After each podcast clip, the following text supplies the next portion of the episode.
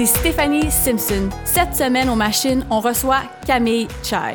Pour ceux qui la connaissent pas, eh bien, elle est née avec deux membres en moins, un bras de moins et une jambe de moins. Elle a toujours su voir le bon côté des choses. C'est une guerrière, une femme forte, mais surtout, elle a une personnalité incroyable. Pendant l'entrevue, d'ailleurs, on n'a pas vu le temps passer, tellement qu'on avait de choses à dire.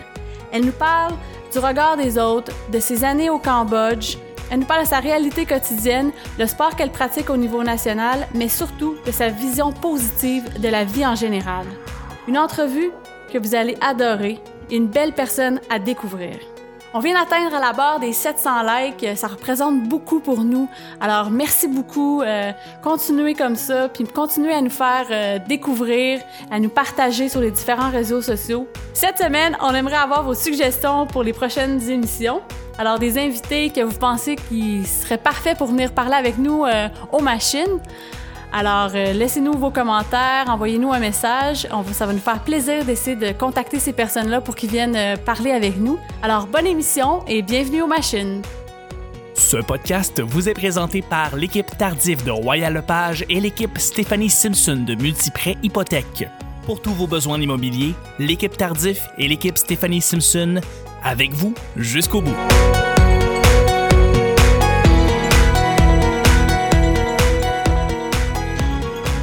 Bonjour et bienvenue aux machines. Cette semaine, Camille Chai. Camille, bienvenue aux machines. Merci. On, est super content de t'avoir, puis on était fasciné par, par ton histoire.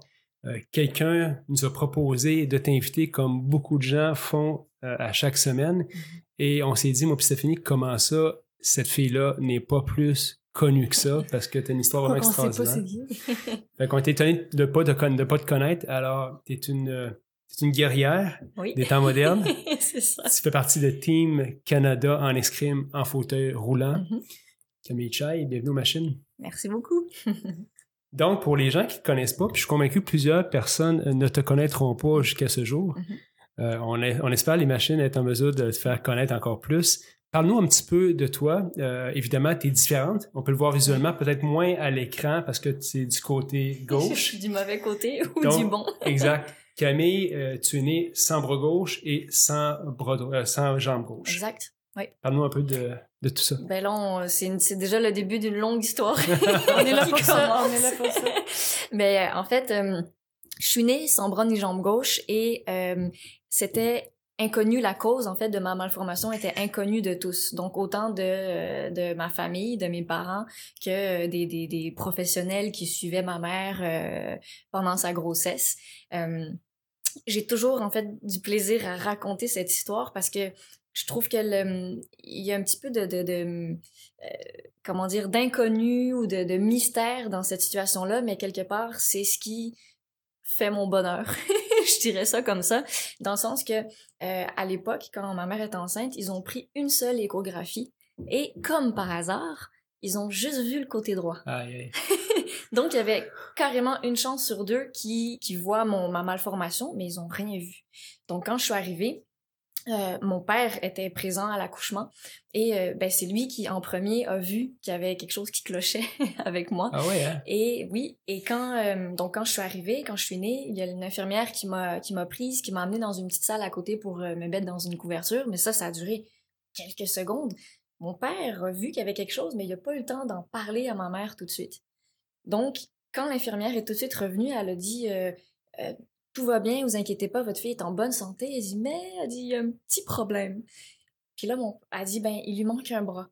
Puis mon père, il dit tout de suite, il dit, oui, puis une jambe aussi. Non. lui, il avait vu. Lui, il avait vu. Il avait vu. fait que c'est de là où tout, tout a commencé. Et mes parents m'ont toujours dit que euh, j'étais leur premier enfant. Donc, pour eux, euh, un premier enfant, euh, vous-même qui en avez, ben c'est toujours, tu sais, j'imagine, c'est excitant, c'est un cadeau de la vie. Donc ma mère a dit, c'est comme quand on sait qu'on va recevoir un cadeau, on a hâte de le déballer puis de voir ce qu'il y a dedans. Fait que eux, c'était ça, ils avaient hâte de, de, de, de voir leur fille. Elle dit, bon, c'est comme si notre cadeau était un petit peu abîmé, mais elle dit, on, t'a aimé quand même tout de suite. Incroyable. Ouais, fait que c'est pour ça que, et tu sais, c'est ça, ils m'ont dit, on n'a pas... Euh, ils on, on t'a tout de suite aimé avec ta différence, puis on s'est dit, finalement, c'est juste un bras et une jambe. si elle a tout ce qu'il faut, si elle est en bonne santé, c'est sûr que ce qui les aurait plus inquiétés, si, si j'avais eu des problèmes euh, euh, d'organes ou bon, au niveau de la santé, mais là, un bras, une jambe, ils se sont dit, mais si elle a toute sa tête, si on veut, on peut. Si cette petite fille-là, elle a la volonté de faire les choses, ils se sont dit, il n'y aura rien qui va, qui va l'empêcher plus tard de, de, de, de foncer dans sa vie. Et euh, j'ai plein d'autres histoires à vous raconter depuis ce temps-là qui, effectivement, le prouvent. Moi, j'ai juste une question pour toi qui me vient en tête. L'échographie a été prise côté droite. voilà. Si l'échographie avait été prise côté gauche? Hmm. Déjà posé la question à Personne ne m'a jamais posé cette question-là. C'est une super bonne question. Si l'échographie avait été prise du côté gauche, je pense que Bon, je vais dire, mes parents sont qui ils sont. Donc, je pense qu'au final, ils auraient quand même, ils m'auraient élevé de la façon dont ils m'ont élevé. Mais ce que mes parents me disaient, parce que les gens disaient, les gens leur disent souvent, oh, si on avait été à votre place, on n'aurait pas su quoi faire, on aurait paniqué ou ça aurait été la fin du monde de savoir qu'on allait mettre au monde un enfant avec un handicap. Euh, puis mes parents se sont dit, aïe aïe, oui, si c'était arrivé, ils dit peut-être qu'on aurait peut-être trop tourner ça dans notre tête. Euh, les gens nous auraient peut-être influencés. Euh, tu sais, la fameuse question, euh, ben, est-ce que vous le gardez? Est-ce qu'on a un terme à la grossesse? parce que, en fait, la question qu'il te manque un bras, une jambe, c'est presque secondaire à la question principale es-tu en santé cet enfant-là? voilà. C'est ça. Mais voilà. mais eux ils pouvaient pas savoir ça. C'est ça ils pouvaient pas le savoir. Mais non mais si on part avec la première idée que on sait pas encore si ça va être en santé mais par contre on sait déjà qu'il manque deux morceaux sur quatre ben oui ils ont raison de, de, de se poser la question. Donc je pense que c'est ils ont été contents. Ben en fait c'est parce qu'ils font mes parents ont toujours fait confiance à la vie. Et euh, c'est pour ça qu'ils se sont dit, on est, on est très bien, on est très content avec ça. Il n'y a rien qui arrive pour rien. Il n'y a rien qui arrive pour rien. Voilà, c'est C'est drôle quand même que le hasard fait en sorte que. C'est sur l'autre côté. Sur l'échographie, il n'y a rien qui paraît. Mais ben oui. Donc c'est pour ça que je dis que j'ai plaisir à raconter, puis j'ai toujours le sourire aux lèvres quand j'en parle, parce que pour moi, il y a, bon, il n'y a pas de hasard, mais. Il fallait que ça soit comme ça. Il fallait, tout simplement. Exactement. Des fois, il faut. Tu sais, c'est dans l'acceptation des choses, puis D'ailleurs, l'acceptation, c'est que eux m'aient accepté comme ça et m'aient aimé comme j'étais. Moi, j'avais tous les ingrédients qu'il me fallait pour, pour démarrer ma vie en tant que, que petite fille. C'est deux, un, deux bras, deux jambes ou euh, la moitié, si mmh. mes parents m'aiment. Mais au final, j'ai tout ce qu'il me faut. Puis à partir du moment où là, tu grandis tranquillement, tu réalises qu'il te manque des morceaux.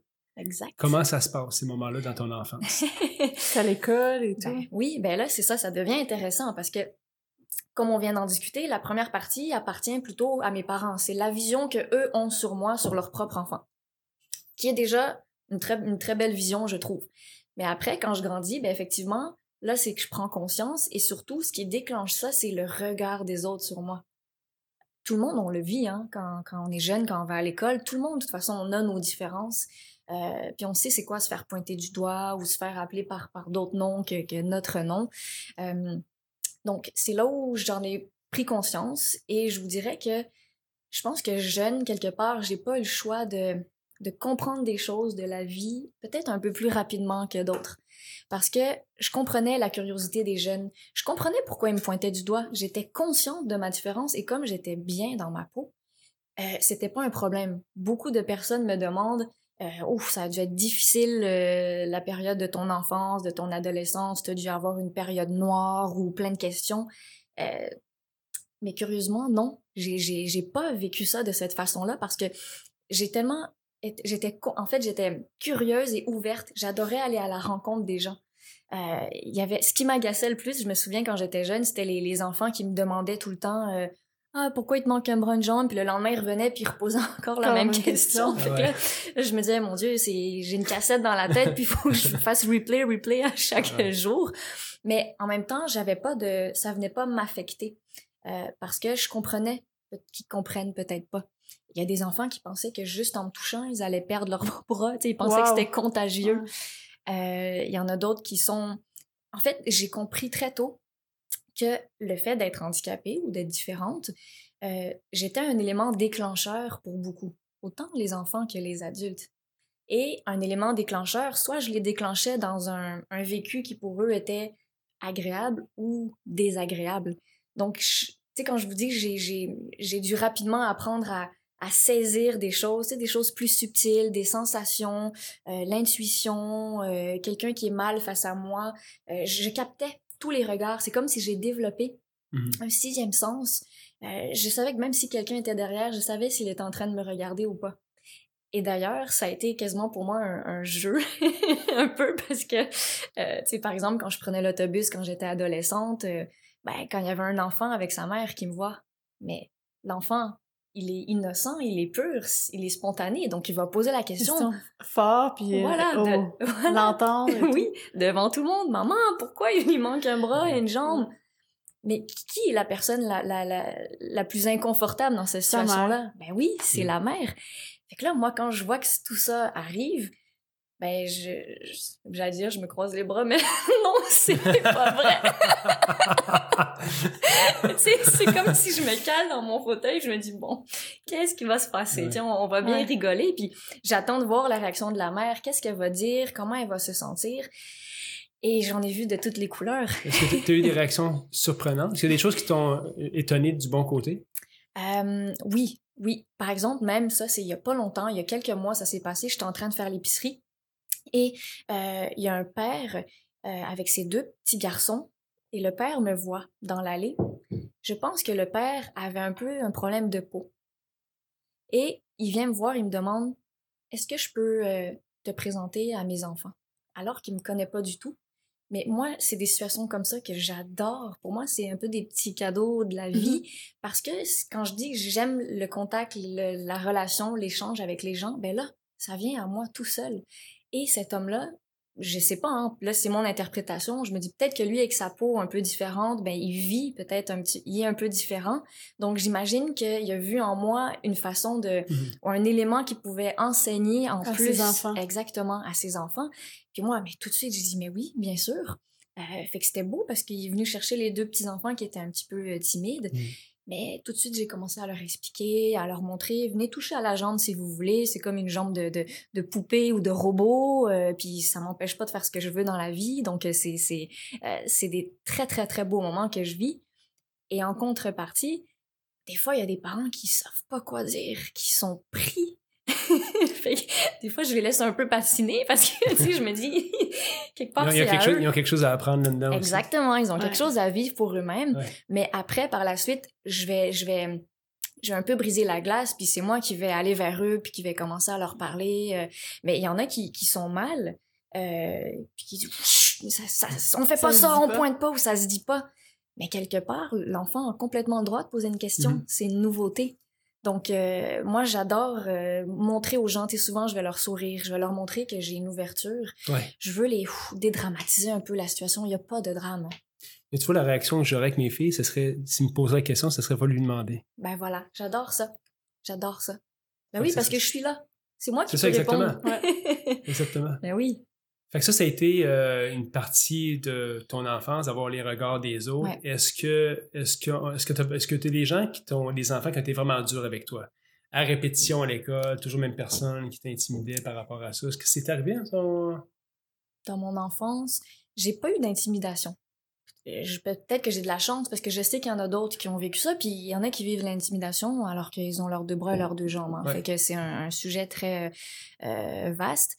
Mais les seules choses que je vous dirais qui ont été euh, un peu de cet ordre-là, mais beaucoup moins intenses, c'était le fait que, comme j'étais différente, je pouvais être un petit peu catégorisée ou des fois un peu mise à l'écart. Ouais. Mais ça, c'était que dans les débuts d'année. Quand, par exemple, j'arrivais dans une nouvelle classe où il y avait des nouveaux élèves, euh, quelque part, il fallait que je fasse mes preuves ou il fallait du moins que je montre qui j'étais, point à la ligne, parce qu'ils savaient pas qui j'étais. Et euh, par exemple, là, je pense à dans les cours de sport. Tu sais, quand, on- quand on doit faire une équipe, puis que t'as un chef, puis qui choisit à tour de rôle. Qui, Ouais, ouais. Bon, ben ça, on se doute bien que j'étais toujours la dernière. Est-ce qu'ils font encore ça dans les écoles? Je sais pas s'ils font Je ça me souviens, moi aussi, quand j'étais Je jeune, c'est quand c'est qui le dernier qui va choisi. Ben, bon, ben voilà. ça. Donc, on sait tous de, de, stressant. C'était- ouais. Mais oui, c'est stressant. Mais donc moi, je suis passée par cette euh, cette place-là, par cette euh, étape-là. Mais comme je vous dis, c'était qu'au début parce que je voulais tellement, j'ai- j'aimais tellement le sport, j'aimais tellement bouger et me dépasser que au début j'étais la dernière, mais je me disais, hmm, j'ai pas dit mon dernier mot encore.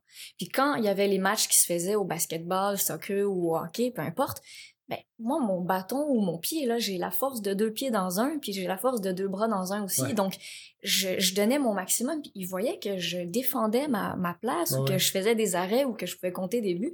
Donc, au fur et à mesure, ben, il y en avait d'autres qui, qui attendaient derrière, là, derrière moi pour être choisis pour faire les équipes. Ça te faisait plaisir. Ben oui, c'était Ouais. c'était une énorme fierté. euh, et c'était c'était c'est pour ça que je vous dis c'était un peu à moi de montrer qui j'étais parce que j'aurais pu choisir de, de me renfermer puis de m'isoler moi-même. Donc c'est là où je trouve ça intéressant parce que souvent on se laisse mettre des barrières par les autres, par leur regard que eux posent sur nous. Mais si moi je suis consciente de de mes capacités, de mes forces et de aussi mes difficultés. Puis ça, je fais, un- je fais une petite parenthèse pour revenir à ce qu'on a dit tout à l'heure, mais le fait que mes parents m'aient tout de suite aimé, puis qu'ils m'aient fait confiance, puis qu'ils m'aient dit euh, Go, vas-y, va explorer le monde, va faire ce que tu veux. Si tu veux monter en haut de la, de la- du gros toboggan, ben vas-y. Puis même si les gens autour trouvaient ça un peu fou que mes parents me laissent tester des choses ou faire des, du sport ou des activités un petit peu, euh, oui, avec un petit risque de danger de tomber, quoi, de se faire mal euh, au genou, de... Ouais. Ben, moi, ça m'a permis de justement De grandir. ben oui, puis d'être consciente de, de quoi j'étais capable parce que je l'avais testé. Donc, par exemple, pour moi, un, un moment où je vivais euh, au primaire, un, un moment de gloire un peu, c'était quand je jouais au euh, ballon poire. Là, t'as pas de problème. hein? non, j'avais pas de problème. Puis à chaque midi, quand c'était la, la récré du midi, drôle, ben, j'avais mon propre ballon poire que mes grands-parents m'avaient offert. Et euh, j'étais la reine donc du ballon poire. Et le but de bien des élèves, c'était moi ce midi, je veux battre Camille. Fait que Aïe, j'avais une file. Donc moi, je battais, je battais, je battais. Mais vous comprenez, moi, pour, pour moi, c'était extra. Donc tu sais, quand on parle d'intimidation ou de Euh, non, parce que je l'ai comme transformé dans Tu du- faire ta place au travers. euh. Exactement. J'ai su faire ma place. Puis le, le ballon poire, ben, tu sais, il y avait tellement de longues files que moi, je donnais tout, encore une fois. Tu sais, j'étais intense. Fait que c'est- drôle parce que c'est quand j'arrivais après ça en classe, puis que, par exemple, il fallait écrire dans Ouais. mon cahier, ben, mon écriture était toute saccadée parce que mon bras, il tremblait tellement je l'avais vidé de son énergie. Mais pour moi, ça valait tellement plus la peine. Ah, c'est cool, ça. Tu as parlé de, de, de tes parents, dans le fond, qui dès le début, dans le fond, ils t'ont accepté puis aimé. Tu penses-tu que si ça aurait été différent, Ouais. que aurais t'aurais eu un parcours euh, Différent. différent? Je suis pas mal sûre que oui. Parce que je pense que ça, c'est, c'est une équation. C'est A plus B. Euh, euh, s'ils m'avaient surprotégé, s'ils avaient eu peur de tout, euh, s'ils s'étaient toujours remis en question, donc beaucoup dans le doute, parce que c'est déjà, c'était élever un premier enfant tout court, mais en plus avec un handicap, ils auraient pu s'arracher les cheveux. euh, puis je pense, ben, malheureusement, il y a certains parents qui le vivent, ça, qui ont un peu plus de difficultés euh, à, à faire confiance à la vie ou à tu sais, laisser, les Laisser choses- aller leurs enfants. Exactement. Puis là, le, le terme de la surprotection, c'est encore une fois un sujet qui me touche énormément puis que je trouve tellement important parce que surprotéger, en fait, c'est le, pour moi, c'est le parent qui projette sa peur sur son enfant. Ouais, tout à fait. Mais l'enfant est capable de tellement de choses. On est, on est tellement surpuissant. On parle des machines, mais oui, on est, l'être humain est une machine, donc il faut lui faire confiance. Même quand il fait ses premiers pas sur la terre, euh, même un bébé est une machine. Donc, euh, je pense que oui, ça aurait pu être différent. En fait, l'effet que ça a, c'est bon, oui, j'ai connu mes, mes capacités physiques, mais là-dedans, dans la tête, mental. ben voilà. Donc, je suis sûre que ça aurait eu un, euh, un impact différent. J'aurais pu avoir un, un énorme manque de confiance en moi ou un manque d'estime de moi. Euh, puis ça, ben ça, ça va changer les, les, les lignes directrices de la, de la vie d'un être humain, je pense. Tu racontais dans une, tes, euh, une entrevue que tu as fait que, entre autres, tes parents, puis dans la même lignée, tes parents, tu- quand tu tombais par terre quand tu étais petite, tes parents ne te relevaient pas, ils disaient relève-toi. Ouais. C'était toujours comme ça. Toujours. Toujours. Puis je les, je les remercie. Je les remercierai tout le temps. Parce que là, c'est ça, ça fait exactement euh, écho à ce qu'on vient de dire. C'est là, c'est imagé. Donc, encore une fois, on parle aussi du regard des autres parce que quand je tombais, en fait, ils m'emmenaient dehors pour m'hab- m'habituer à marcher parce que apprendre à marcher avec une prothèse, ben, quand on est petit, c'est un peu comme avoir un morceau de plastique au bout du pied. Mhm. Donc, la sensation du pied sur le sol, elle va pas être pareille que mon pied droit. Je, je vais moins sentir s'il y a une roche, si ça ouais. glisse, euh, la pente. euh. Donc, il fallait que je, je teste euh, tous les terrains, toutes les sortes de, de, de terrains. Et ben souvent, je tombais comme, comme tous les enfants qui apprennent à marcher. Et ben c'est ça. Quand je tombais, ils m'aidaient pas. Mais les gens qui étaient les plus choqués, c'était ceux qui assistaient à la... Ben oui, c'était les autres. Tu devais Ah, dire, ah, les parents, c'est des mauvais parents. Ben oui, ils se sont fait insulter, ils se sont fait juger, ils se sont fait... Est-ce qu'ils euh, trouvaient ça difficile ou? Non, parce qu'ils savaient ce qu'ils étaient en train de faire. Ouais. Est-ce que toi, tu devenais frustré? Pas du tout. Non? Parce que moi, j'avais même pas cette conscience-là. Moi, j'étais... C'est pour ça, ils m'ont, ils m'ont appris à être une guerrière. Ils- moi, pour moi, c'était normal. Puis encore aujourd'hui, ben, ça fait partie de mon discours et de ma mentalité, de ma philosophie.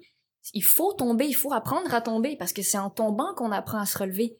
Si on tombe jamais puis qu'il y a toujours quelqu'un qui est là pour nous rattraper, ben on, on saura jamais c'est quoi se, se, se faire se faire un bobo ou une blessure au genou. Fait que ça va faire beaucoup plus mal quand le jour où ça arrivera. Donc moi non, aucune frustration. Pour moi c'était normal. C'était- j'étais en train de grandir. Moi, je, je vais être honnête avec vous autres, je suis un peu hypnotisé par cette entrevue-là parce qu'il y a beaucoup d'affaires qui sortent de ta bouche. C'est comme. Oui. C'est beaucoup de belles réalités, puis euh, on a beaucoup de monde qui passe ici, mais ça, c'est comme. Ça, ça sort de l'ordinaire, ce que tu nous racontes là aujourd'hui, puis euh, Hmm. je te remercie de, de nous De raconter tout ça. Euh, je sais aussi que tu étais impliqué avec les amputés de guerre. Oui. Tantôt, tu as parlé de surprotection. J'imagine que tu as vu, peut-être dans l'intérieur de ça, parce que là, tu as fréquenté beaucoup de gens dans la même situation que toi. Exact. Certains enfants surprotégés, puis d'autres non. Ouais. Euh, comment tu arrives peut-être à aider euh, ces personnes-là ou ces parents-là? Ouais, parce que si c'est important pour toi, c'est que tu as sûrement dû intervenir à certains moments par rapport à ça. Wow. Right? Oui, complètement. Comment ça se passe? Ben, en fait, au sein de l'association des amputés de guerre, comme tu dis, j'en ai vu de, de, de toutes les couleurs aussi. Et euh, ma façon d'intervenir, ben, c'est parce qu'on le voit. On voit dans le comportement d'un enfant. On voit un enfant qui va, par exemple, à qui il manque l'avant-bras ou juste la main. On voit l'enfant, par exemple, qui va toujours porter des manches longues, qui va toujours tirer sa manche pour cacher son bras. Ben, je sais que cet enfant-là, il accepte moins ou il est moins bien dans sa peau versus l'autre qui est en train de courir, de tomber, de, qui porte un petit shirt. à- Puis que ça lui dérange puis pas. que ça lui dérange pas. Donc, moi, évidemment, euh, je peux pas être insensible euh, à, à ces personnes-là parce que je sais ce que c'est. Euh, moi, je le vis bien, tant mieux pour moi. Mais j'ai envie que les autres se sentent bien aussi. Donc, ma façon d'intervenir, c'était donc auprès de l'enfant, d'aller vers lui, mais des parents surtout, parce que c'est les parents qui s'inquiètent ou je veux pas mettre ça sur la faute des parents, mais tu sais, souvent, les, les, les enfants vont vivre un petit peu euh, euh, dans, dans la même vision que les parents. donc, euh, et, et l'association a un programme qui s'appelle, entre autres, les mères solidaires, où c'est justement, ils vont, ils vont nous jumeler. Donc, moi, ils me jumelaient à un enfant qui avait à peu près le même type de malformation ou de handicap. Et pendant la fin, le- parce qu'en fait, on faisait des, des séminaires. Donc, on faisait, on faisait une fin de semaine à chaque année ou à chaque deux ans quand j'étais jeune. Et euh, ben, cette famille-là savait qu'ils pouvaient venir me poser toutes leurs questions. Euh, j'étais un peu comme leur, euh, pas leur bouée, mais j'étais là pour les guider. Wow. Fait que c'est leur montrer que c'est possible. Parce que là, ils voient un enfant qui est plus vieux que le leur, puis ils voient comment on est épanoui, donc ils voient que c'est possible. Tu sais, des fois, quand on dit il faut le voir pour le croire, mais je pense qu'il y a des parents qui ont besoin de le voir. Oui. Est-ce que tu dois te, pas te battre, mais est-ce que tu dois insister avec certains parents des fois pour qu'ils qu'ils adhèrent à cette vision-là, qui est totalement réaliste, je pense, puis la meilleure? Est-ce que tu dois des fois, euh, tu sais, tu dis, écoute, tu aimerais s'en faire plus, mais Ouais, c'est Il y a eux une qui limite freinent. ouais, Euh, j'ai jamais tant vu ça parce qu'au final, les parents. Ils veulent le bonheur Ben de leurs voilà. enfants. Voilà. Donc, ils ont pas intérêt à être réfractaires ou à se freiner à ce que je dis parce que je pense que de toute façon, il y, a- il y en a pas long à dire, hein, au final. Euh, Juste que c'est possible. là. Juste que c'est possible. Puis moi, je crois beaucoup en, tu sais, justement, l'attitude, le non-verbal, ce qu'on dégage. Ben, les parents, ils voient tout ça, puis on dirait que ça les apaise. Donc, euh, non, c'est pas difficile de les convaincre parce que tout ce dont on parle, en fond, c'est de l'amour. On, on veut juste que les parents, que les enfants soient aimés, puis que, que, que ça roule, quoi. on a parlé un petit peu de ton enfance, parle-nous de l'adolescence, quand tu deviens une femme, les choses changent un petit peu. oui, oui. Là, comment, comment ça se Comment passe, se ces moments-là de ta vie, comme Uh-huh, quelqu'un qui vit avec tes, euh, la différence, comment tu as vécu ça, toi, de ton côté?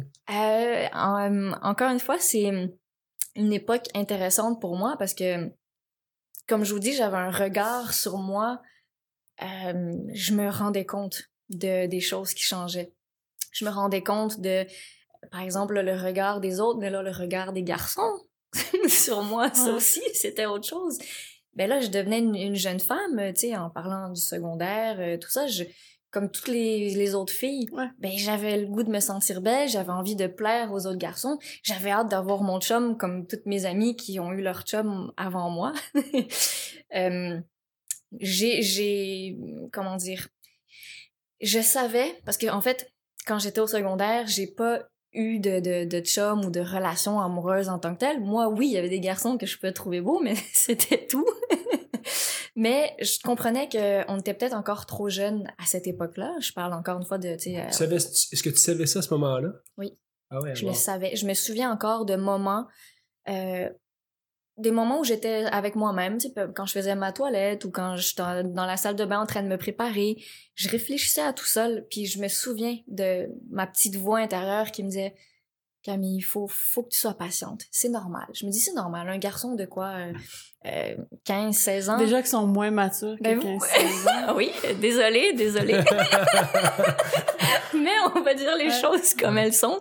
Ben c'est pour ça, je me dis bon, OK, un garçon de mon âge, bon, un peu moins mature, je me dis c'est normal qu'il va choisir une fille euh, qui a tous ses morceaux versus celle qui, qui à qui il manque le bras et la jambe. Mais je le voyais avec un de façon très légère. J'étais en paix avec ça même si oui, j'avais hâte que mon tour arrive quand même.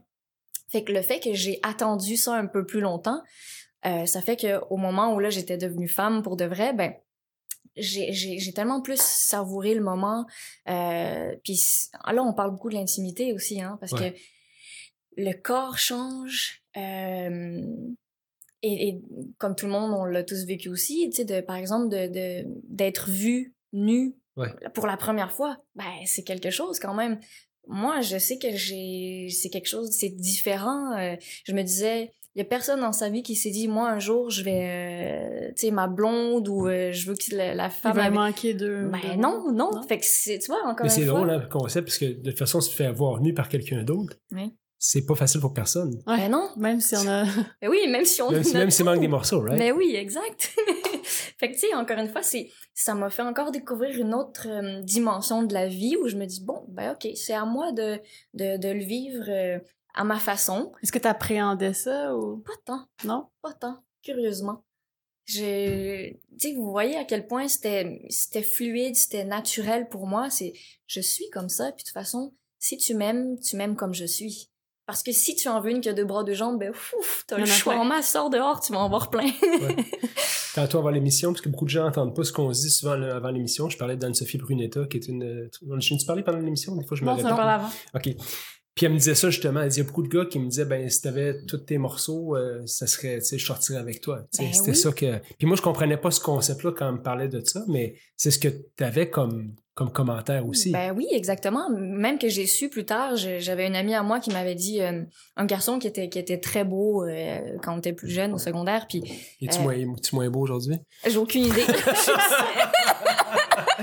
j'ai aucune idée. On ne dira pas son nom. Mais il, il, il avait dit à mon ami, il dit Camille, il dit, je la trouve super jolie, j'aurais pu être intéressée, mais il dit le fait qu'elle soit handicapée, ça me freine. Il dit je, je me verrais pas sortir avec une fille avec un handicap. Ben c'est parfait. Pour moi, c'est parfait parce que quelque part, lui-même, il m'annonce, s'annonce lui-même que c'est pas possible. Fait que moi, en fait, je perds pas mon temps. Tu sais, vous comprenez, les, Ouais. les, les, les garçons qui sont pas intéressés par ça, mais ils s'éliminent d'eux-mêmes. Donc, c'est super. Ça me laisse, je me concentre plus sur ceux qui, ben, quelque part, vont avoir peut-être une plus grande, ben, je veux pas dire qu'ils sont immatures, les autres, parce qu'ils ont le droit, là, de, de pas être à l'aise avec ça. Mais euh, je savais que j'allais euh, avoir besoin de rencontrer un homme qui allait être, euh, euh, qui allait avoir une très belle ouverture d'esprit, euh, mature, simple. L'amour, voilà, hein, c'est tellement plus gros que que un corps parfait ou quoi que ce soit. Euh, tu sais, je suis en couple aujourd'hui, puis euh, lui pour lui il dit mais euh, dis moi je te trouve belle point à la ligne comme t'es. Fait qu'il dit c'est suffisant pour moi. Wow. Mm. On a parlé, ben, tu étais ici en fait parce que ton, la personne qui nous a approché pour te recevoir, c'est quelqu'un qui savait que tu faisais de l'escrime. Oui. C'est quasiment secondaire dans le récit que tu faisais Ouais. l'escrime. Mais euh, le, sport dans ta vie, tu Oui. lâché le ballon poire à un moment donné, t'as as, fait Oui. autre chose. oui. Qu'est-ce qui a été le sport après dans, dans ta vie?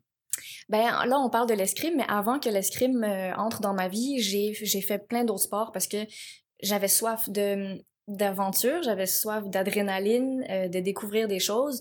Euh, puis j'avais so aussi ce qui m'intéresse. En fait, je suis une femme très sensorielle. Je, je, suis à la recherche de sensations parce que ben mes sensations sont différentes. Euh, tout faire à une main, toujours me tenir plus en équilibre sur une jambe, ben ça change un petit peu mon euh, mes, mes interactions avec le monde extérieur. Donc, euh, je peux vous donner des exemples plus Ouais. précis après. Mais pour répondre à ta question, euh, j'ai au secondaire, j'ai fait partie du club de ski. Donc, Ah j'ai fait du ski alpin. J'étais euh, inconsciente. C'est-à-dire que j'étais pas experte du tout, mais j'aimais tellement, j'aime beaucoup la vitesse, j'aime les sensations fortes. Alors moi, en débutante, j'allais sur euh, sur les pistes expertes, puis c'est une fois rendu en haut que je me disais ouh, ça descend tout seul ici, hein? je, je contrôle rien. Puis une fois, ça m'est arrivé de, de, je descendais donc une piste experte et euh, je, je regarde en bas puis je me rends compte que mon ski gauche faisait ça comme ça. Fait que je me dis ouh, ça c'est mon pied de prothèse qui Ah. qui commence à se dévisser et je me dis il suffit que je prenne un bloc de glace ou une petite bosse pour que ça me fasse dévier de ma trajectoire puis que je finisse dans dans le champ ou je sais pas quoi. Donc il y a- il y a Bref, j'ai vécu plein de petites euh, situations un petit peu cocasses comme ça. Euh, mais donc, le ski a été un sport euh, que j'ai beaucoup aimé. Euh, J'aime aussi beaucoup le badminton. J'ai fait un petit peu de tennis. Hey, ça, c'est le sport que je suis la plus nulle. le badminton? J'ai comme pas de coordination. mais c'est ça qui est fou. Ben, donc, tu par rapport juste à ce que tu me dis, la coordination, c'est... pas le choix d'en avoir, là. Ben, en fait, on fait avec ce qu'on a ou Ouais. on doit se débrouiller parce que euh, moi, avec un bras, une jambe, je me, tu sais, je, quand je joue au badminton, je suis folle. Je me jette par terre, euh, je, je me fais mal au genou, mais c'est pas grave, j'ai mal à un, à un seul genou. Donc, il y a l'autre qui encaisse plus le coup, mais. donc, euh, j'ai fait du vélo aussi. Ah Euh, ouais. j'ai eu un vélo adapté. Ça aussi, ça me donnait C'est un vélo à, à, à quatre roues. à quatre Ouais. roues. Ouais. J'ai vu un reportage sur Netflix qui s'appelle. C'est quoi le nom? C'est un, un gars qui a un accident de, de Motocross. motocross. Ouais. Le gars, c'était un super actif, puis il était pour être quadriplégique. Oh. Puis finalement, il s'est dit non, je ne resterai pas comme ça. Puis finalement, tu le vois dans son évolution. Finalement, il fait, il veut faire l'équipe américaine de paralympique de vélo. Wow. Fait que C'est j'ai ça, c'est un vélo à quatre roues. un vélo, à- c'est ça. Ben, fait ça- fait ça, toi? Oui, j'ai eu ce vélo-là. D'ailleurs, l'été dernier, j'ai fait un triathlon en équipe. Wow. Donc, j'ai fait un 20 km à vélo. Cool. Mais pour moi, c'est 20 km avec une seule jambe qui pédale. Ah ouais. Donc, pour moi, c'est c'est énorme. Puis la, la sensation sur le vélo, encore une fois, je me dis, c'est mon corps handicapé peut-être, mais quand même puissant malgré tout parce que c'est avec la force que je génère moi-même avec euh, Une deux- jambe? Ben oui, avec Ouais. une seule jambe. Puis je me dis, j'arrive à me déplacer, mais moi, j'étais fière. J'étais fière de juste partir de chez moi, d'aller au dépanneur. Je me dis, c'est tout moi qui, qui me suis rendue là. C'est tout Ouais. moi qui ai fait ça. Donc, ça me donnait une belle sensation de, de liberté puis d'accomplissement. Puis même ça, dans ta tête, dans ta tête d'enfant, même si c'était moins que ce que les autres faisaient, tu te comparais jamais à ce que Non. les autres pouvaient accomplir? Parce que c'est ça la clé un peu là-dedans aussi, c'est que si tu commences à te comparer Ouais, à ce qu'un enfant... euh, qui- c'est comme dans n'importe quoi, tu peux toujours te comparer. Oui. à- Il y a Ouais. tout le temps quelqu'un qui est meilleur. Ou qui- Ben oui, mais je pense ben c'est très humain hein, ça. Ouais.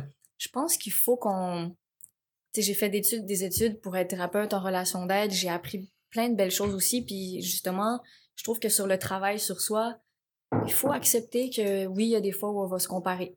Mais après ça, c'est d'en ressortir quoi de cette situation-là? Ah, OK, je me rends compte que je me compare à quelqu'un. Ah, ça veut dire que j'ai peut-être une petite insécurité. C'est quoi cette insécurité-là? D'où elle vient? Comment je me sens? Souvent dans, en dessous de l'insécurité, qu'est-ce qu'il y a? Mais il y a des peurs. Mais c'est quoi ces peurs-là? Puis finalement, oui, il y a des peurs qui sont réelles, mais souvent, les peurs sont, sont, sont juste là pour nous faire peur, mais il faut se rendre compte que derrière, ben, on a tout un autre... euh, il y a un moteur qui est là quand même, il y a, il y a, il y a quelque chose qu'on peut aller chercher, une force en nous. Euh, donc, euh, je me comparais pas tant parce que je voyais que j'étais quand même capable de faire beaucoup. Puis oui, j'ai appris à être fière soit des petites choses ou- Mhm. ou, des, ou des, des gros accomplissements. Je savais que c'était important d'être fière de ces choses-là parce que c'est ce qui fait qu'on avance quand même au final. Puis même qu'avec ma mère, très jeune, on parlait de cette image-là parce qu'on parlait de des obstacles, des embûches. Parce que bon, tu sais, on parle de, de tout ce qui est fort, tout ce qui est la, la force et tout ça, mais il y a des difficultés aussi que j'apprends à ne pas banaliser.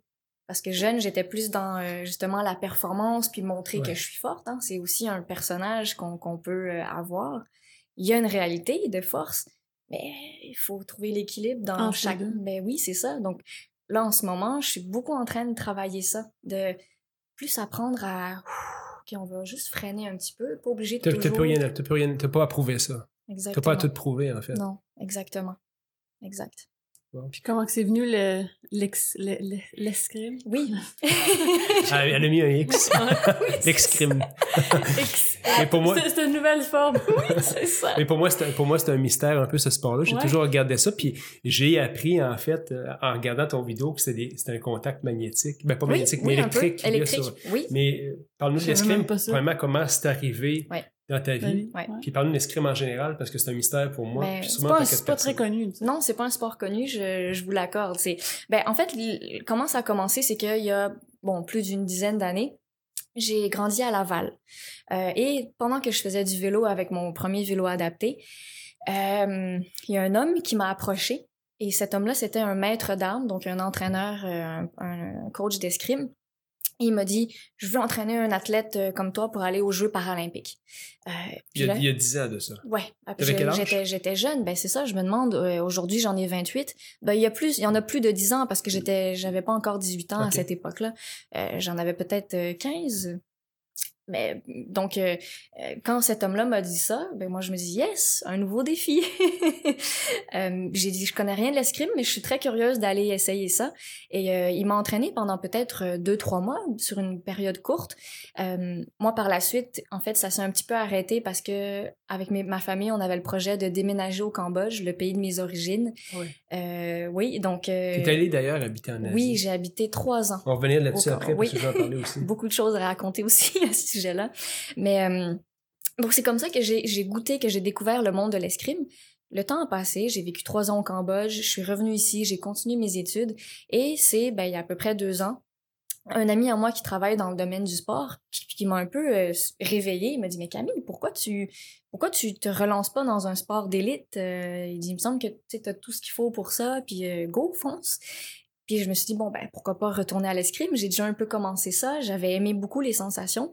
Donc, euh, c'est comme ça que je suis allée contacter Pierre Mainville, qui est un des membres de l'équipe nationale en fauteuil.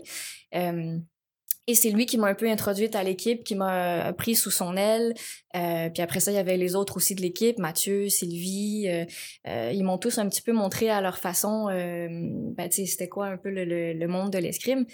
Pour que vous ayez une idée à quoi ça ressemble, on est bon donc tout le monde est en fauteuil roulant donc même si moi dans la vie de tous les jours je marche avec une prothèse au moment des combats il faut tout le monde doit enlever ses, ses prothèses prothèse, il y a plus rien Puis est-ce Fait que- est-ce qu'il y a un niveau, parce que dans certains sports, il y a un niveau d'handicap dans le fond. Oui. comme- il y a un les catég- oui il y a les catégories exactement Puis toi, t'es quoi? T'es... moi je suis dans la caté- catégorie A donc il y a A B C OK. A c'est ceux qui comme moi bon peuvent marcher donc ont généralement une force physique plus plus élevée que les autres qui parce qu'en fait on a nos abdos donc on a quand même euh, c'est ça on a une force contrairement à ceux qui sont dans la catégorie B pas qu'ils sont pas forts évidemment mais c'est ceux qui sont souvent euh, paralysés des jambes ou euh, qui sont toujours en fauteuil roulant dans leur vie euh, courante donc c'est comme ça un peu qu'on catégorise les, les, les, les adversaires parce que il y a personne qui a le même handicap, il y a personne qui Non. donc tu sais il faut arriver à mettre quand même une certaine Équilibre là-dedans. exactement.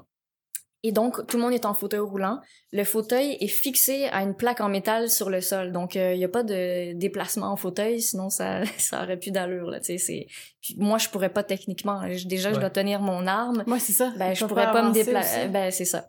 Est-ce que c'est, euh, puis je veux pas te couper, mais c'est la question qui me vient en tête, c'est que tout d'un coup, tu es mobile, puis là, on dit tu vas t'asseoir dans un fauteuil roulant. oui.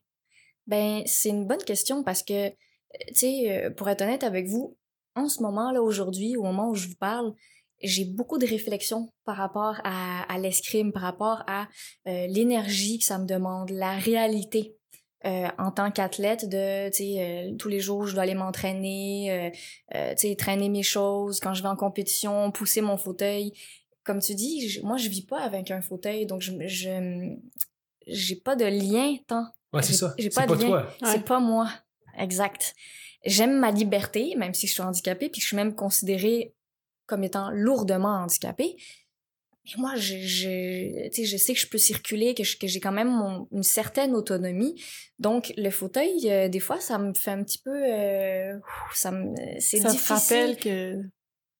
Ben, ça te ramène, à- ça, te, ça, fait reculer dans le processus un peu. Ouais. Ah, voilà, c'est bien dit. Un, un petit peu ça. Tu sais, des fois, je me retrouve à devoir le pousser, puis je me dis, ah, il me semble que j'en ai, pas, besoin. besoin. c'est ça. C'est ça. C'est ça. Ouais. Moi, c'est la réflexion que je voyais quand je voyais ça. Je dis, il faut, faut quand même avoir beaucoup d'humilité. Je vais m'asseoir dans un fauteuil. Oui. Alors que Alors- je peux marcher. Alors ça. que je peux marcher, oui, exact. Mais après, bien sûr, je me prête au jeu parce que pour moi, le fauteuil devient en fait c'est une chaise, quoi. C'est c'est un véhicule, Ouais. puis moi, c'est là où je me bats. Donc euh, j'oublie ça. Mais mais la réalité qui est avant de se rendre au combat, mais mon déjà, il a déjà- mon combat a déjà commencé bien avant le moment où l'arbitre va dire euh, en garde, prêt, allez, parce que tu sais, il faut le pousser, il faut le, le avec le sac, avec tout l'équipement qui pèse une vingtaine de kilos aussi.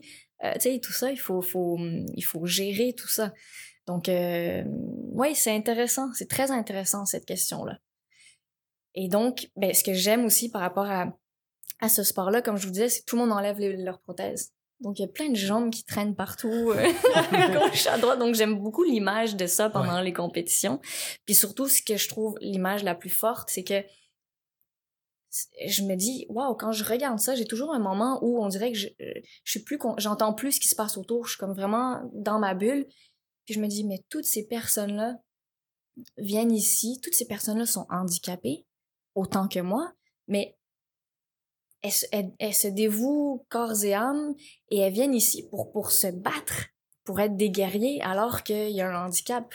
Donc, euh, on se met à nu avec notre, notre vulnérabilité, mais c'est pour sortir toute la force qu'on a en nous. Donc, c'est, euh, une image qui, m'inspire beaucoup. Euh, Raconte-moi un petit peu là, pour l'escrime, Comment ça comment ça Un, fonctionne. un combat. Comment se passe un combat? Ben, en fait, à la base, il y a trois armes. Il y a l'épée, le sabre et le fleuret. Donc, euh, l'épée, moi, c'est, c'est, c'est mon arme principale. Je l'aime beaucoup parce que euh, c'est une arme de pointe. C'est-à-dire que je vais faire le point si je te touche avec la pointe de mon épée. Versus le sabre, qui est ma deuxième arme, euh, c'est une, c'est une, c'est une arme où, en fait, toute la lame, avec toute la lame, je peux marquer le point. C'est là où il y a le contact électrique sur le, sur la veste. Euh, donc, c'est après, il y a des règlements différents entre l'épée, le, le sabre et le fleuret, mais euh, c'est un petit peu comme ça que ça fonctionne. En fait, c'est euh, il y en a beaucoup qui comparent le sport un petit peu à l'échec. Donc, c'est beaucoup de la stratégie, c'est pas que de la force. Euh, il faut, faut savoir quand on entend le en garde prêt aller, il faut déjà avoir en tête notre idée d'attaque. Donc, est-ce que déjà en partant, je veux attaquer ou je veux, me- je veux me défendre parce que c'est pas trop clair dans ma tête, euh, je sais pas nécessairement comment l'autre va réagir. Il faut apprendre à lire euh, l'adversaire. Là, t'as pas, puis là, t'as pas le visage de l'adversaire pour, pour lire. Pas beaucoup, pas ça. beaucoup parce On que va que pas le aller un masque- match. il y a le masque, mais c'est pas tant le visage qu'il faut qu'il faut lire de toute façon Ah parce ouais. que c'est C'est le corps. Ben oui, c'est le corps, parce que moi, c'est ma cible. c'est là où je vais aller marquer mes points. Donc, il faut observer, euh, tu sais, ce que, par exemple, Pierre, dans mon équipe, me dit souvent, c'est, lui, il observe souvent euh, l'épaule. C'est ça qui va te montrer si, est-ce qu'il va, est-ce qu'il va dégainer, est-ce qu'il va attaquer, est-ce qu'il recule, est-ce que c'est le corps? Fait qu'il faut, c'est une analyse constante, mais en plus d'analyser l'autre, mais il faut que je sache, moi, qu'est-ce que je fais. Il faut que je, faut que je sois consciente que, hey, est-ce que je suis en train de, de, de donner mon corps à l'autre puis d'être une cible parfaite ou est-ce que je me protège bien puis je fais quoi? Fait que c'est c'est un enchaînement de mouvements. Donc à l'épée euh, c'est quand même très direct. Si les deux se touchent en même temps les deux ont un point. Ah versus au sabre il y a une question de convention. La convention en fait c'est juste une règle qui dit que là je vous fais ça très simple mais c'est la première personne qui va initier un mouvement d'attaque qui a la priorité donc, si j'initie un mouvement et en plus je réussis à aller euh, te toucher, ben je vais avoir mon point. Même si l'autre a essayé de me toucher en, en- De l'autre côté. ou en même temps, il a pas le droit parce qu'il était un petit peu passif au début. Donc, c'est Moi, déjà... c'est dur à juger quand même. Ben, c'est Ouais. ça. C'est, c'est, c'est une autre game. c'est ça. Mais ça c'est, dure combien de temps? hein? euh, ça dure... euh, ben, en fait, le sabre, c'est tellement explosif et rapide que ça peut durer euh, deux, trois, cinq minutes. C'est des combats de cinq en général. Et euh, quand on se rend plus loin, par exemple au deuxième euh, tableau, là, ça va être des combats de, de 15 points. Donc 5 et 15 points. Mais un combat de 5 points, ça se fait tellement rapidement. C'est, euh, il faut être présent, quoi. Je voyais tes entraînements qui semblaient, tu, tu faisais de la musculation, je voyais Oui. faire de la musculation en gym. Je voyais aussi certains entraînements qui étaient assez répétitifs. Tu sais, Mhm. t'es assis, tu vas faire je sais pas comment vous appelez ça, là, quand tu vas toucher l'adversaire, mais je voyais que c'était très Une touche. Ouais. Une touche? Ouais. Euh, commencer s'entraîner en escrime. C'est intense. Ouais. C'est très intense. Ben, je dirais que tous les sports sont intenses, c'est du sport. Mais l'escrime demande beaucoup, beaucoup de, de force, de tonus, euh, de cardio. De... Puis moi, dans, dans mon cas, c'est que j'ai juste un bras. Toutes mes autres adversaires, ils ont toutes leurs deux bras. OK. Donc, euh, c'est un avantage, mais un désavantage euh, à la fois parce que l'avantage, c'est que, bon, avec mon bras, évidemment, je tiens mon épée ou mon sabre. Puis normalement, les autres, avec leur bras gauche, vont se tenir. Il y a, il y a une petite euh, poignée sur le bord du fauteuil et elles doivent absolument garder la main dessus en tout temps pendant le combat. Si elles lâchent, euh, c'est c'est une faute, on, on arrête. Donc, moi, jamais je pourrais commettre cette faute-là parce que jamais je vais le lâcher, Ouais. jamais je la, je la touche. Sauf que, donc, ça me permet d'aller plus loin pour aller à toucher mon adversaire. Mais par contre, quand je dois esquiver une attaque et retourner derrière puis presque me coucher euh, tu sais, à 180 degrés, ben j'ai j'ai pas de bras pour me, me retenir. Ouais, ouais. Donc, c'est tous mes abdos euh, qui doivent travailler en contrepartie. Donc, c'est très demandant parce que je suis toujours, en fait, dans un déséquilibre. Sais, on parlait de coordination Ouais. ou de- de- d'équilibre, Ouais. tu sais, trouver un équilibre dans tout ce qu'on fait. Mais en fait, c'est ça, je suis en constante recherche de mon équilibre. Puis moi, je fais le parallèle avec ma vie de tous les jours. Ben, moi aussi, à chaque fois que je marche ou que je fais quelque chose, il faut que je trouve mon équilibre dans ma... euh, euh, tu sais, même s'il me manque une jambe, avec la, la, la prothèse, des fois, qui va plier toute seule, ou si je marche sur une roche, euh, hop, la jambe, elle va peut-être plier différemment. Donc, c'est un gros, gros, gros, gros challenge. Est-ce que vous êtes attaché dans le fauteuil? Moi, oui. Ok.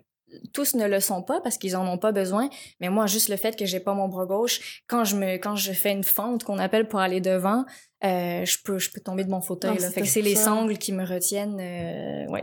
Ça, je trouvais ça fort, l'image d'être attaché dans un fauteuil alors que t'es mobile. tu sais. Ben oui, ça, ouais. faut- Mais oui, il faut, il faut accepter ça. C'est complètement, ouais. Puis ça demande à peu près combien d'heures euh, d'entraînement par semaine? Euh, ben, en fait, en général, c'était une, un- une moyenne d'une dizaine d'heures. Mais ça, c'était au début quand j'allais vraiment à fond, à fond, à fond. Là, ces derniers temps, quand je vous disais tout à l'heure que je suis un petit peu en réflexion, ça me demande beaucoup. Euh, Il y, a une- il y a une réalité euh, avec plein, plein de détails que tu je, je nommerai pas maintenant, mais qui font que en ce moment, je trouve ça un peu plus compliqué. J'ai un petit peu une fatigue. Parce que Euh, puis puis t'as un travail aussi en même temps. ben là, c'est ça. Moi, c'est parce que j'ai pas de travail à temps plein. Mhm. Parce que le fait de m'entraîner ne me permet pas ça. Mais euh, mon travail, c'est de donner des conférences. Je donne des conférences de motivation. Euh, j'ai la chance d'animer euh, ma deuxième émission en- au mois de février-mars prochain. Euh, J'aime beaucoup la télévision. C'est quoi, l'émission encore pour les gens qui, Ça qui écoutent? Oui, ça va être... Le titre de l'émission, c'est 3, 2, 1, on bouge. OK. Donc, euh, c'est, euh, ça va être pour la chaîne Ami Télé. Donc, en fait, le but, c'est de- d'aller tester des activités physiques pour encourager les personnes ayant un handicap à sortir de chez elles, tester n'importe quoi. Puis pas dans la performance ou le non, juste Pour se sortir. dépasser. Mais oui, pour qu'elles pour qu'elles prennent conscience que oui, elles ont un handicap, mais elles sont capables de beaucoup plus. Elles le savent peut-être pas. Euh, elles sont peut- peut-être que c'est des personnes qui sont un peu prises dans, dans l'état de la victime. Euh, donc nous, euh, moi je veux, je veux, je veux les voir sous un autre jour. Là, je veux voir le, le la chenille se transformer en papillon. Et euh, donc le but de cette émission là, c'est ça, c'est de tester ces activités pour montrer que c'est possible. Donc je vais avoir un, un co-animateur qui est Yves Touga, qui est aveugle, mais qui est très très Yves- sportif. Yves qui, qui- Vous le connaissez massothérapeute, peut-être? Il est ça? Il a massothérapeute. fait une émission de télévision aussi de, Oui. de cuisine. je Oui, hein. exactement, exactement. Ouais. Il a fait cette émission-là, il fait de la boxe aussi. Ouais. euh, donc, euh, j'ai la chance de co-animer cette émission avec Yves. Euh, donc, j'ai vraiment de vivre tout ça. Puis après, on va avoir aussi une portion de l'émission qui va être de une table ronde où on va recevoir des spécialistes et euh, on va discuter un petit peu de la, du mieux-être, de la santé, de voilà, à quel point c'est important de, de bouger.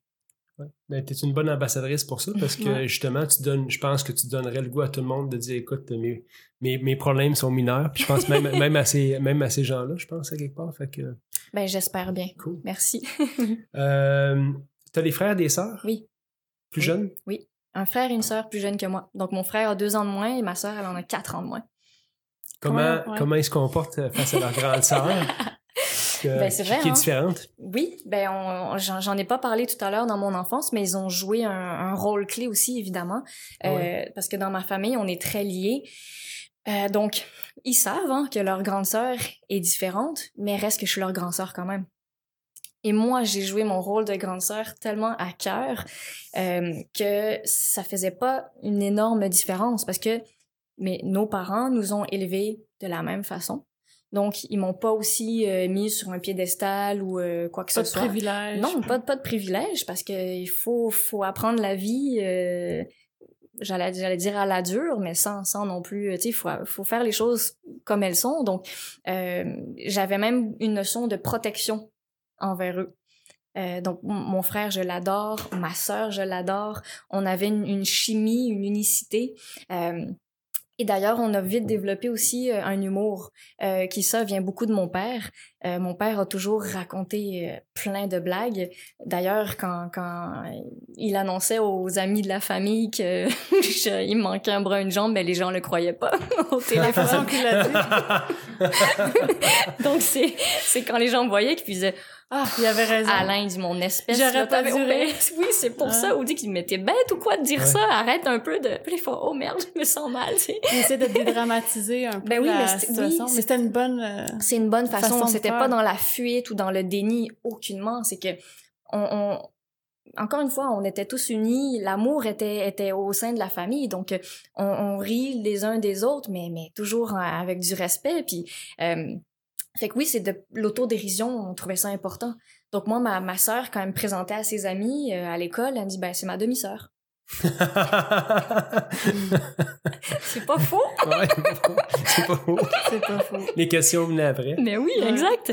Ben, tu sais, donc ça vous donne un peu une idée de, de, de l'ambiance qu'on avait à la maison. Euh, C'était à la légère. c'était à la légère, puis euh, on, a, on a eu une, une enfance euh, merveilleuse, mais, tu sais, comme, comme tout le monde. Tantôt, t'as parlé que t'étais retourné pendant trois ans euh, vivre euh, au Cambodge. C'était Oui. comment? Euh, ça a été une expérience de vie très, très riche parce que, donc, mon père est d'origine, ben, il est français, mais d'origine cambodgienne. Ma mère est québécoise. Et euh, mon père avait toujours un peu le rêve de, de retourner tu dans le pays où il a vécu son enfance, la chaleur, le côté un peu plus exotique. Et euh, mes parents étaient tannés aussi de vivre les hivers ici au Québec. Je les comprends. oui, c'est ça, je pense que t'es pas la seule. mais donc, ils se sont dit, mais pourquoi pas tu sais, vivre cette aventure-là? Puis on, on aimait le fait, on avait besoin d'aventure aussi, hein, donc euh, la pomme tombe pas loin de l'arbre. Euh, donc, on était tous partants pour vivre ce genre de, de, de, de- d'aventure parce qu'on a vendu notre maison, on était très bien. On avait deux chiens à ce moment-là, on les a mis en cage, ils ont pris l'avion avec nous. On voulait vivre le, le le, le trip de en fait arriver dans un autre pays où personne n'était allé euh, sauf mon père et de se retrouver pendant un moment dans le monde mais sans avoir de maison sans avoir rien mais juste nos valises mais surtout on était les cinq ensemble et euh, ça a été une magnifique expérience de vie Est-ce que c'était Euh, planifié pour être permanent? Vous étiez En parti? quelque sorte, Ouais. oui. En quelque sorte, oui. Mais mes parents étaient conscients qu'on allait, à un moment donné, repartir parce que nos études, le travail, ils, ils se doutaient que les trois, on n'allait pas nécessairement euh, y trouver notre compte euh, sur place là-bas. Donc, euh, ça faisait partie un peu du... Ils s'y attendaient. Mais mes parents, ils sont encore en ce moment. Donc, moi, je vais les voir Ouais. en vacances une fois par année. C'est c'est le meilleur des deux mondes parce que j'ai un chez moi là-bas, j'ai un chez moi ici. Mais, tu sais, c'est un pays où il y a eu la guerre. Euh, de 1975 à 1979, euh, le, pays était sous le régime de Pol Pot, donc euh, ils ont vécu vraiment l'enfer. Et pourtant, on appelle le Cambodge le pays du sourire. Parce que quand on voit les habitants, ben ils nous regardent et nous accueillent avec un sourire alors qu'ils ont ils sont en reconstruction, ils ont plus grand chose, ils ont perdu de la famille, des amis, des enfants, donc c'est très touchant euh, d'être en contact avec euh, ce peuple-là, les Cambodgiens. Et ben quelque part, c'est le pays de mes origines aussi, donc euh, ça m'a permis de, de comme reconnecter avec un avec un morceau de moi que tu sais que je connaissais pas avant. Les valeurs de la famille, par exemple, ils sont très solidaires entre eux. Ben je vois qu'on est beaucoup comme ça aussi dans ma famille. Et euh, mes parents, ma mère m'a dit dès le début, elle, elle a dit à mon frère, ma sœur et moi, elle dit les enfants, elle dit je vous demande une chose, c'est de ne pas oublier votre regard d'émerveillement que vous avez eu quand vous êtes arrivé. C'est de voir, c'est une autre planète là. C'est, c'est comme les gens disent, c'est un bordel organisé. C'est le chaos là-bas. C'est ça, ça roule dans tous les sens. Euh, il y a des feux de signalisation, il y a des stops, mais personne les fait. Euh, il y a des câbles qui, qui, qui, qui pendouillent, il y a des singes qui se promènent dans la ville. euh, c'est, c'est, il y a une vache, tu dois t'arrêter parce qu'il y a des vaches qui traversent la route. Donc c'est, c'est un autre monde. Donc oui, on était émerveillés de découvrir tout ça, mais elle voulait justement nous apprendre à ne pas euh, prendre les choses pour acquis, puis de, de, de voir la beauté qu'il y avait dans, dans ce pays-là aussi. Il y a eu la souffrance, mais il y a tellement de belles choses aussi. Euh, j'ai vécu plein de moments euh, qui m'ont marqué. C'est pour moi être allé vivre au Cambodge, ça m'a ouvert le cœur parce que à cause de la guerre, il y a eu des mines aussi. Les gens, Ouais, ouais, les ouais. gens sont sur des Mhm. mines. Puis ce qui est incroyable, c'est que ben, moi j'en ai croisé des gens victimes de ça. Donc, euh, des personnes qui ont des prothèses ou des bouts de bois accrochés à leurs moignons, leurs bras, leurs jambes. Mais moi, je les vois dans des conditions, je me dis, mais je sais là qu'ils sont pas bien puis qu'ils pourraient tellement avoir mieux. On est en 2018, la technologie, mais pourtant, eux n'ont rien de tout ça. Donc, moi, c'est quelque chose qui vient beaucoup me chercher. Euh, Au début, quand je parlais pas encore la langue, euh, C'est difficile de leur parler puis de. ben, c'était difficile, mais en même temps, il y avait quelque chose qui se passait dans le regard. Parce qu'il y a quelque chose où on est très solidaire. Hein, On se comprend. On se comprend. Et moi, j'avais une seule envie, c'était de donner ma jambe à une personne qui en avait pas, mais malheureusement, ça, ça se donne pas, ça. ça. tu sais. Mais moi, je roulais en Ferrari à côté d'eux. J'étais presque gênée qu'ils voient ma, ma, ma belle Ouais, jambe. t'avais un malaise. Ben oui, j'avais un malaise, j'ai j'ai envie de donner ça. Donc euh, encore, vous voyez des expériences euh, riches où des fois il faut apprendre euh, à vivre avec pas grand-chose ou euh, ne serait-ce qu'une coupure d'électricité. Ça arrive souvent là-bas. Mais aujourd'hui, on est tellement dépendant de la technologie, il faut que tout arrive vite, qu'on ait tout euh, au bout pas de ici. c'est Ouais, qu'est-ce qu'on fait on nous? fait pas de- Ouais ouais, c'est c'est la fin du monde ou c'est il y, a- il y a tout qui s'arrête. Là-bas, l'électricité, c'est une chose parmi tant d'autres. Euh, Ils ont une autre vision de, de la vie, du temps. Euh, ils sont bouddhistes. Euh, c'est c'est ouais, c'est complètement une autre planète. Donc euh, ça a été euh, euh, puis même moi de, de j'ai vécu aussi des, des situations un peu euh, inconfortables dans mon corps, puis oui, liées à mon handicap. Euh, je sais pas si vous connaissez les toilettes turques. Ah ouais, c'est Ouais. que tu mets un petit bonhomme. oui, c'est ça. Ou c'est littéralement un trou dans le sol. Ben, moi, pour mettre ton petit bonhomme, euh, c'est juste ma jambe droite qui doit me tenir. Fait que là, tu sais, je dois être accroupie. Ouais. Euh, Il faut que ça se fasse vite, là, parce que sinon, je tiendrai pas, tu sais. Wow. Fait que juste ça, pour moi, la première fois que je suis arrivée devant une toilette, une toilette turque, Comment c'est- que je fais ça? Mais c'est comme ça là-bas en majorité? En majorité, oui. Bien Ah ouais? sûr, il y a des toilettes comme on Ah ouais. connaît nous, mais souvent, quand tu t'éloignes un petit peu de la centre, ville, ouais. ou même en ville, dans un vieil euh, euh, édifice où euh, il y a pas une toilette comme ça, ben, ben, j'ai pas le choix, là. Je... Trouver des trucs. Ben oui, il faut trouver des trucs. Donc, c'est encore une autre forme d'adaptation. Oui, c'était un peu plus difficile pour moi, mais euh, j'avais pas le choix de me débrouiller. Mais ça, ça m'a fait grandir parce que je me dis, waouh, je serais prête à être dans n'importe quelle situation. Euh, ça sert à rien de se plaindre ou de... Même la chaleur, c'est tellement humide et chaud. Mais moi, sachant qu'il me manque le bras et la jambe, mais du même côté, euh, je dépense 75% plus d'énergie que vous pour me rendre d'un point A à un point B. Même avec la, même avec ta prothèse. Même avec ma prothèse. Ah hein? Parce que le corps est débalancé. À chaque pas, je dois aller rechercher mon stand de gravité. Fait que c'est pour ça que je boite un peu.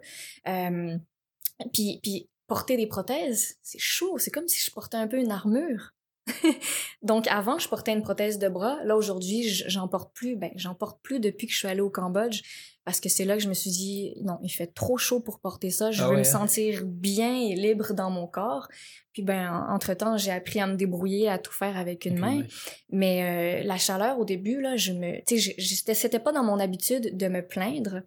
Mais là, je me plaignais de la chaleur et euh, ça devenait, c'était difficile. Mais ça devenait fatigant pour tous. Puis là, à un moment donné, je me suis dit, ça sert à rien de se plaindre, le soleil, il sera là tout le temps. Donc, euh, je me suis dit, euh, c'est à moi de prendre sur moi puis d'accepter. hein. Ah, Tu sais, je reviens beaucoup à l'acceptation hein, dans tous euh, les sujets qu'on aborde, mais ça fait tellement la différence pour tout. Tu sais, pour moi, c'est la la vision, c'est le point de vue qu'on a sur quelque chose. Ça, ça- soit ça va faire que c'est une belle expérience ou ça va être négatif puis Fait que. Surtout du point que tu peux rien changer. Non, c'est ça. On peut rien.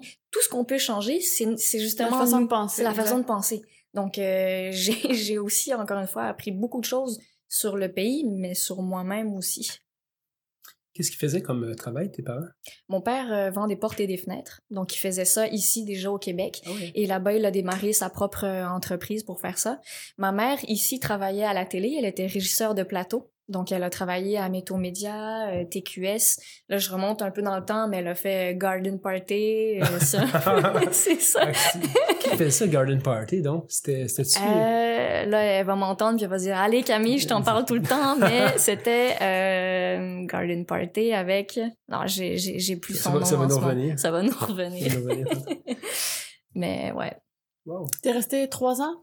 Je suis restée trois ans au Cambodge. Ouais. Qu'est-ce qui a fait le déclic que tu dis que bon, là, c'est il est temps que je revienne? Ouais, ça, Ben- tes parents sont restés là-bas. Oui, mes parents Ok. sont restés là-bas. Puis là, euh, on revient sur cette question-là, puis pas de problème, mais euh, il y avait une question que je vais te poser aussi tantôt, c'est que t'es seul à l'école là-bas. Fait que Hmm, réponds à la question oui. à Steph en premier, mais j'oublie mes questions, sinon il faut que je te la pose. Aucun souci. Mais en fait, bon, ce qui a fait que je suis partie de là-bas, c'est que à un moment, ça a été un petit peu sur un coup de tête. Tu sais, je me suis dit, OK, je vais retourner, j'avais mes études à continuer ici. Il me restait deux cours à faire pour finir mon cégep.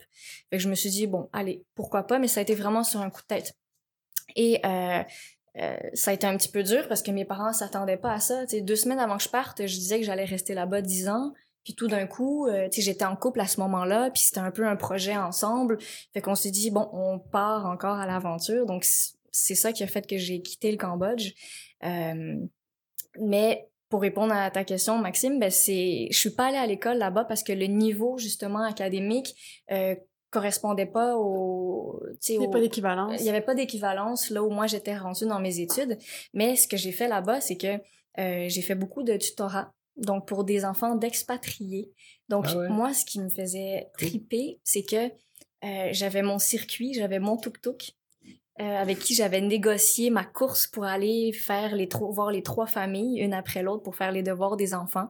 Mais des expatriés, ça aussi, ça m'a ouvert à un autre monde parce ouais. que ben, c'est des gens qui venaient euh, euh, de l'Amérique, de la bagages. France, d'autres bagages. Euh, J'ai donné des cours de français à euh, un homme qui travaillait pour le, sur le procès des Khmers rouges. Ah ouais, hein? wow. Donc, complètement, pour moi, de, de donner des cours de français à un juge, ben, c'était incroyable. Je me rendais jusqu'au à la cour, dans ses bureaux, chez lui aussi. Donc, voir euh, c'est quoi leur standing de vie, sachant que eux ils sont envoyés par leur compagnie, euh, quelle maison ils vont avoir, parce que là-bas, il y a des maisons euh, euh, incroyables, quoi. Tu sais, c'est un, un pays exotique, donc euh, c'est beau aussi, c'est c'est la verdure, c'est des grandes maisons, les piscines.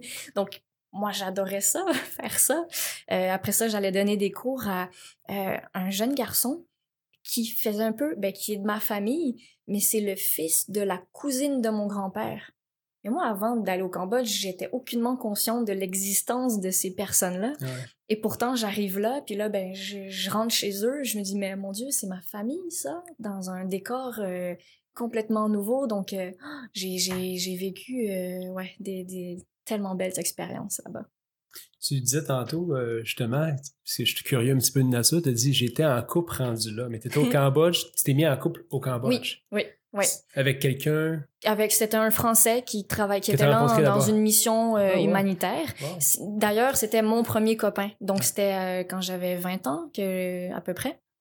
Ouais, c'était autour de mes 20 ans que j'ai eu mon premier copain. Donc, tu sais, quand on disait tout à l'heure, euh, je savais que ça allait Ton prendre plus venu, de temps. puis- Voilà, c'est ça, c'est ça. Je suis plus avec lui aujourd'hui, évidemment, mais euh, euh, ouais, ça a fait partie de, de mon expérience de vie aussi là-bas, au Cambodge, de vivre euh, ma première relation de couple. Et quand, puis quand tu as grandi, tu es devenu, ben, à 20 ans, tu es devenu adulte. Ouais. Les relations, finalement, parce que tu as dit, je savais que j'allais j'allais devoir être patient. oui. Est-ce que finalement, quand tu as commencé à fréquenter des gars, tu as eu, t'as eu la chance d'avoir plusieurs chums? Qui, qui- comment ça s'est passé pour toi? Ben, euh, ce que j'ai remarqué, c'est qu'à partir du moment où euh, là, les hommes commencent à être plus euh, ouverts ou réceptifs, mais en fait, c'est parce que même jeune, je me rendais compte que je me faisais draguer par des hommes, mais beaucoup plus vieux que moi. Ah ouais? Parce que des fois j'avais des discussions avec des gens où euh, Mhm. Une certaine maturité que... oui c'est ça je pense qu'ils euh, sentaient ça en moi. Donc ils avaient un bon ils venaient un peu me draguer. Mais donc à partir du moment où là oui je je, je pouvais plus euh, vivre euh, mes propres histoires ben je me rendais compte que les hommes qui étaient intéressés à moi me le disaient. Ils disaient mais il dit je sais pas ce qui se passe mais oui je vois bien qu'il te manque un bras une jambe mais ils disent tu dégages puis tu sais, je veux Une le dire avec humilité, mais c'est ça, c'est eux qui me disaient ça. Ils disaient, on voit que tu dégages, voilà, une confiance. Euh, puis tu sais, pour moi, c'est important, je veux marcher la tête droite. Euh, tu sais, fait que tout ça, ça se sent et c'est ce qui les attire. Mais je pense que c'est ce qui attire n'importe quel homme chez une femme, tu vois, de la voir, qu'elle se sente belle et qu'elle se sente épanouie. C'est ce qui fait que... Même j'avais la discussion avec Stéphanie justement cette semaine. Oui. On dit ça quand tu deviens euh, un homme mature, tu sais. Mais je pense que si tu compares à ce qui se passait quand tu étais plus jeune, Mhm. disons que tu es une très belle fille, mais compare avec une très belle fille qui a tous ces morceaux qui, elle, n'avait pas nécessairement développé la personnalité que tu as. Ouais.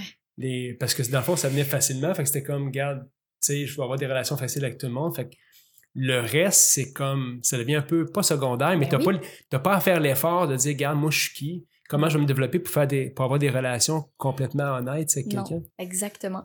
Ben c'est pour ça, c'est plus l'intérieur au final. Ben oui, ça. bien sûr que l'esthétique, l'extérieur est là, mais comme tu dis, c'est une, Ça devient secondaire. en Oui, c'est puis c'était secondaire, mais c'est ce que mes copains, euh, euh, j'ai eu quelques copains seulement, mais ils- ils- chacun me disait, ben oui, moi c'est c'est c'est quitter la personne que tu es à part entière. Euh, Mhm.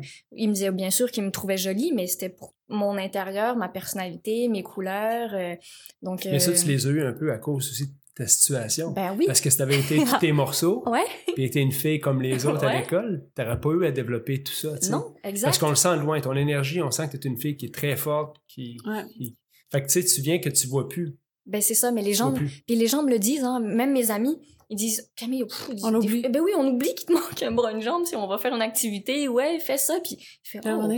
ouais. Puis ils le disent, mais moi, ça me fait plaisir, en fait, de me faire dire ça, parce que, parce que, oui, je suis Camille euh, avec un bras, une jambe, ben, sans un bras, une jambe, mais, mais je suis pas juste ça non plus, là. Mhm. C'est, euh, puis souvent, les gens me demandent, euh, est-ce que t'aurais aimé avoir deux bras, deux jambes, tu sais, si on disait, C'est la question, demain, c'est la tu peux- question facile. Hein? ben ouais, exact. Mais non, parce que moi, c'est ce qui fait que je suis unique. J'ai- Ouais. J'aime bien ça, parce que ça me fait la vision ou la personnalité que j'ai aujourd'hui. Ben, je pense que c'est teinté par euh, le fait que je suis handicapée puis que j'ai eu mon expérience de vie qui m'a menée jusqu'à aujourd'hui. Euh, moi, ma, ma jambe, on, on le voit pas, mais j'ai une prothèse de jambe, c'est un tube euh, métallique. J'ai vu des gens qui sont montés assez haut quand même. Ça hein, monte, oui, ça monte haut parce Jusqu'à l'anche. ben oui, parce qu'en fait, mon, ma malformation, c'est comme si, sur une jambe normale, du genou au pied, c'est moi, c'est que cette partie-là de la jambe que j'ai, puis ça commence à, à ma hanche. Ouais. Donc, euh, j'ai pas de fémur. Et au, au bout de ce petit, euh, cette partie de jambe-là, j'ai un petit pied avec seulement quatre orteils. Ah ouais, Oui, oui, les gens Ah, s'attendent pas à vu, ça. j'ai vu dans, dans ton, dans ton émission, tu l'enlèves ta prothèse, Oui. on le voit. Oui, Mais Mais je pense qu'il y avait un pantalon, perso. Non, non? Quand tu te changes dans le vestiaire. euh, Oui, on, oui c'est ça. On Ouais. voit complètement que j'enlève ma prothèse. Mais c'est pour ça, donc, puis moi, ma jambe, euh, c'est un peu ma signature. Ça, ça fait partie de mon style quand je m'habille le matin ou quand je vais à un rendez-vous. Ben, je choisis de mettre ma jambe en évidence ou pas. En fait, euh, je veux toujours mettre ma jambe en évidence parce que c'est, elle fait partie de moi. Jeune, j'appelais ma prothèse ma complice. Ben oui, c'est ma complice. Tous les mauvais coups que je fais, elle est toujours là avec moi, tu sais, façon de parler. Ou c'est elle qui, qui m'aide à me rendre, qui, tous les kilomètres que j'ai à, qu'elle a à son actif, cette jambe-là, ben, c'est, c'est, c'est, c'est précieux pour moi. Il faut que, tu il faut que j'en prenne soin parce que sans elle, euh, euh, j'aurais moins la liberté que j'ai aujourd'hui. Donc, euh, c'est, euh, non, ça fait partie de moi puis euh, je suis très bien comme ça. Y a-tu un sport que, que tu aurais faire, puis, ma- puis tu aurais aimé faire, puis tu dois te résigner, tu dis ça, Maxime, je peux pas le faire, mais j'aimerais ça le faire? Hmm. C'est dur de répondre à cette question-là parce que oui, j'aimerais un peu toucher à tout. Euh, c'est pas tant un sport, mais tu sais, quand je dis que j'aime l'adrénaline ou la vitesse, j'aurais aimé être pilote de course, par exemple. C'est un, un rêve que j'aurais aimé faire. Je sais pas si c'est possible à une main, mais bon. Euh, mais sinon, des sports... euh, ben, en fait, je pense que c'est beaucoup des sports où ça va demander d'avoir les deux bras. Je Mhm. pense que c'est ça qui est le plus difficile, selon moi, pour un sport. C'est ça qui va me freiner, je pense. Euh, mais je sais pas vraiment quoi te répondre. Est-ce que tu pourrais, est-ce que tu pourrais courir? Ah ben voilà, tu réponds à ma question pour moi.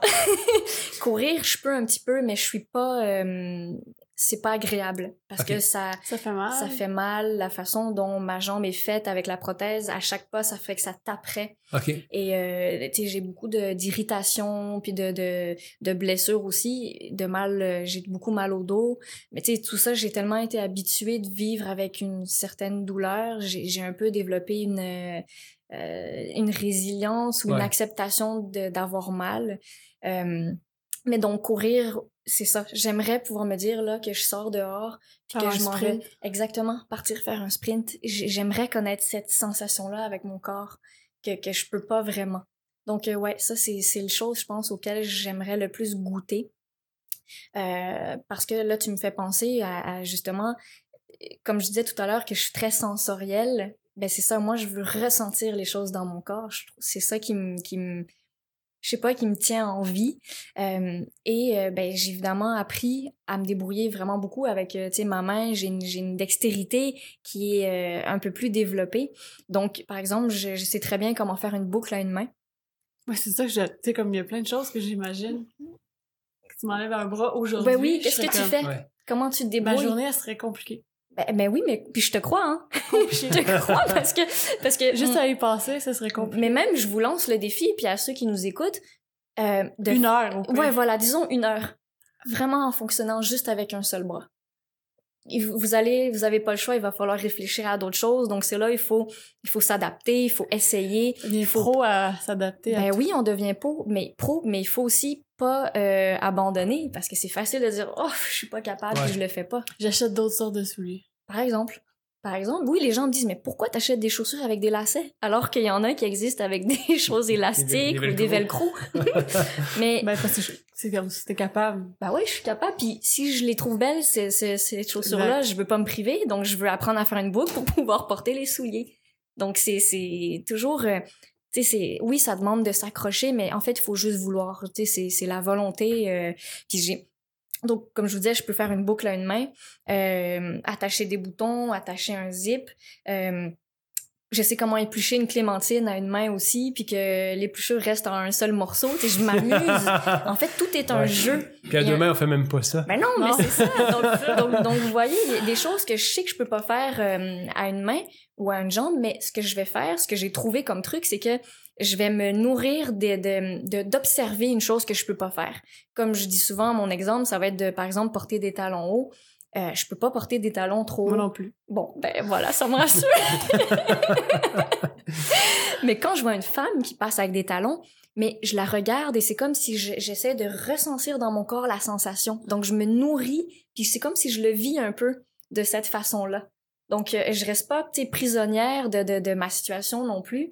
Euh, j'ai puis quand je vous dis que tout est un jeu, j'ai appris à euh, par exemple couper un citron, mais je sais exactement comment ten- comment placer la lame de mon couteau quel angle et comment exercer la pression pour que ça coupe proprement et doucement et non que le, le citron roule par terre euh, et tombe.